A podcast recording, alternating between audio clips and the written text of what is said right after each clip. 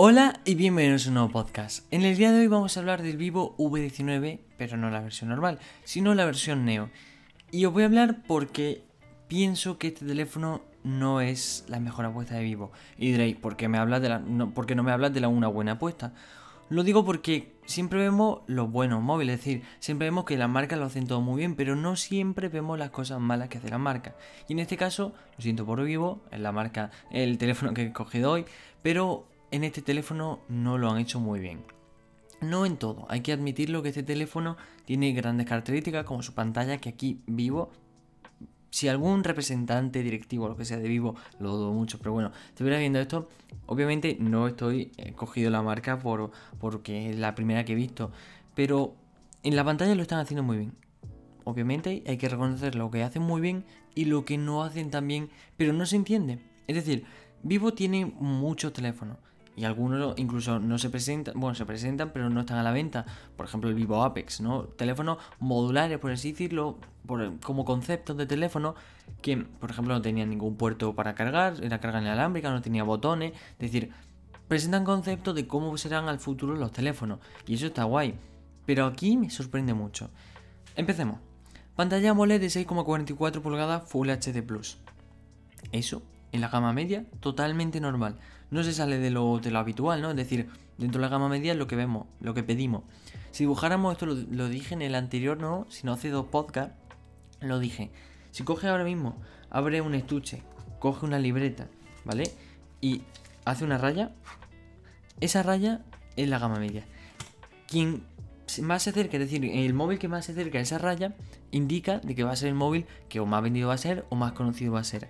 Esa raya tiene pantalla, por ejemplo, Full HD Plus, que sea una pantalla grande, que tenga gran batería, que tenga o el 765G o el 768, tanto un, un procesador normal como uno gaming, que tenga, por ejemplo, em, pues, un puerto USB tipo C, que tenga buenas cámaras. Eso es lo que necesitas para ser un gama media de lo que ahora mismo llamaríamos top. Pues bien, en este caso Vivo ha colocado la pantalla bastante bien, pero el procesador es un Snapdragon 675. Que yo me pregunto, ¿de verdad? O sea, eh, lo ha presentado, no es que sea un concepto ni una filtración ni nada. Oficialmente lleva el Snapdragon 675. Estamos hablando de un procesador de hace dos años. Se presentó a, a mediados de octubre de 2018. Es decir, un procesador de hace dos años. Actualmente ya hemos pasado ese procesador, ahora mismo estamos con los 700, como decía antes, 6, bueno, 765 o 768, ambos con una G, ya que indican que tienen conexión 5G. Pero la conexión da igual, es decir, entiendo que en gama media no se vea tan bien, aunque hay muchísimos, ya hay muchísimos modelos con 5G, pero entiendo que no le quieras poner 5G, pero un procesador de hace dos años es una Hay dos características que me sorprenden mucho, y una es el procesador. Bien, Dejando eso aparte, aislando de que bueno, el procesador es una parte muy importante del teléfono, si fuera, por ejemplo, la batería o si fuera la cámara frontal, importaría menos, pero es que el procesador es una parte muy importante. Pero bueno, hablamos de que en el almacenamiento contamos con 8 GB de RAM y 128 de almacenamiento ampliable mediante tarjeta SD. Eso muy bien, la verdad, ahí no hay queja ninguna. En tema de cámara, sensor de 48 megapíxeles, 8 de gran angular, 2 de bokeh y 2 de macro. Es decir, una configuración de 4 lentes, bastante bien. Lo que decían, si cogéis la línea, lo normal, es decir, ahí no es que sobrepasa la línea ni se queda muy abajo. Es normal. Si hablamos de cámara frontal, 32 megapíxeles. Ahí lo está haciendo muy bien vivo, es decir, cámara, pantalla y almacenamiento, perfecto. ¿Vale? Que no es que destaque que tenga aquí una pantalla de 300 Hz por, por, por, un precio muy bajo, ni que tenga un sensor de 108 megapíxeles, ni 30 GB de RAM, ¿no? No, pero no hace falta destacar, simplemente con tener buenas características, eso te posiciona muy bien. Pero luego vamos a la otra parte mala, y no es la batería, porque cuenta con una batería de 4500 mAh, sino su carga rápida.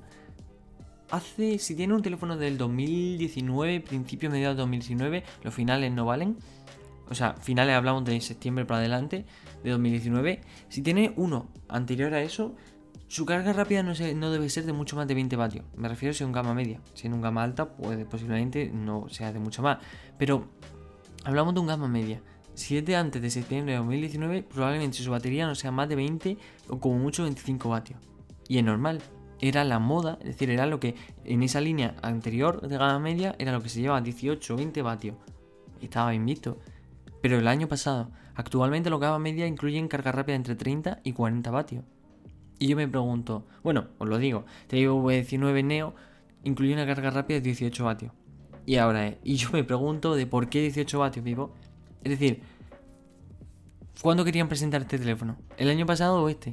Porque, de verdad, en tanto procesador como en carga rápida me sorprende. Es decir, no sé si se han confundido de fecha de presentación porque este teléfono está hecho ideal para el año pasado. Incluso para principios de 2020. Estamos a mediados.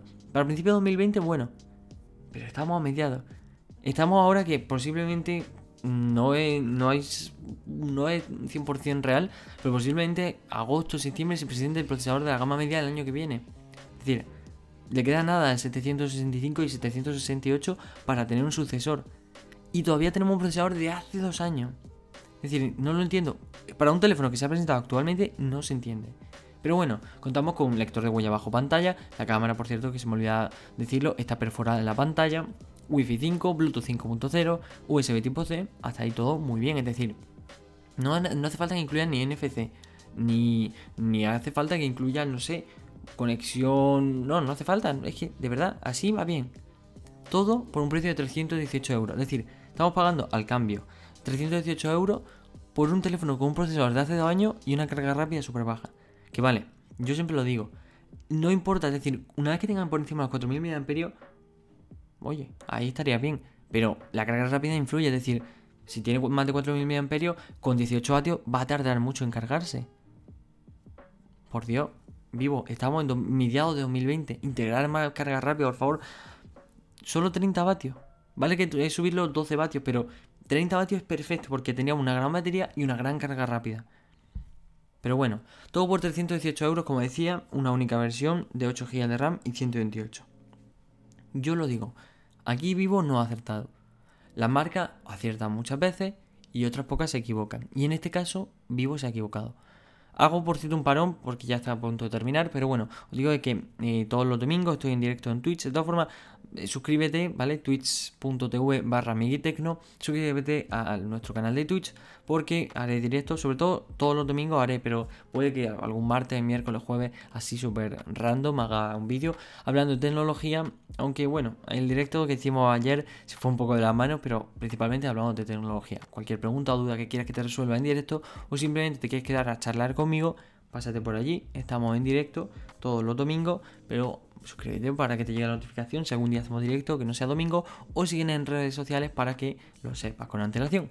Pero bien, 318 euros. El libro de V19 Neo, ¿vale? Hay que dejarlo claro. El Neo, la versión Neo, no la versión normal, sino una versión, diríamos, ultralite. No es ni elite, es ultralite. Pero, de verdad, no lo entiendo.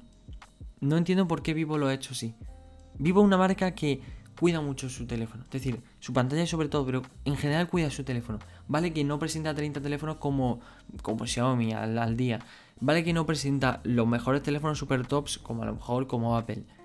Pero está en el medio, es decir, cuida mucho su teléfono. Yo, un vivo, cuando tenía un vivo, eh, que es un teléfono cuidado, igual que OnePlus. OnePlus, aunque solo presente su teléfono, ahora bueno, aunque han salido filtraciones de OnePlus Z, principalmente solo presenta un teléfono al año. Pero ese teléfono está muy cuidado. Es decir, ves el OnePlus 8 y está muy cuidado. El Samsung S20 está muy cuidado. El Huawei P40 está muy cuidado. El diseño está cuidado. Pero aquí, aquí hablamos de que el diseño vale, sí. Pero no han cuidado ni el procesador ni la carga rápida. Y eso es muy importante actualmente en los teléfonos de gama media. Junto a la cámara. Pero la cámara va bien. La pantalla también va bien. Todo bien menos dos partes importantes. Procesador y carga rápida. Aquí es donde me ha fallado. Pero bueno. Yo la verdad, personalmente, me esperaba mucho más de este vivo V19 Neo. Entiendo que es una versión Lite. Yo rebajaría igual, le quitaría el sensor bokeh, solo tres lentes, le bajaría a lo mejor la batería a 4000 mAh, pero el procesador, procesador creo que poner un procesador de hace dos años es un fallo garrafal. Pero bueno, no sé qué opinas de este Vivo V19 Neo, si te convence, si te lo compraría, si piensas como yo de que ha sido una mala inversión de Vivo o que si piensas por otra parte de que han hecho un teléfono muy bueno. Pero bueno, hasta aquí el podcast de hoy, espero que te haya gustado. Ha sido un podcast cortito, no me ha enrollado mucho. Solo quería hablarte de este Vivo V19 Neo, su característica y decirte el por qué tengo esa opinión que has leído en el título. Pero bueno, muchísimas gracias por escucharme y nos vemos en el siguiente podcast. ¡Adiós!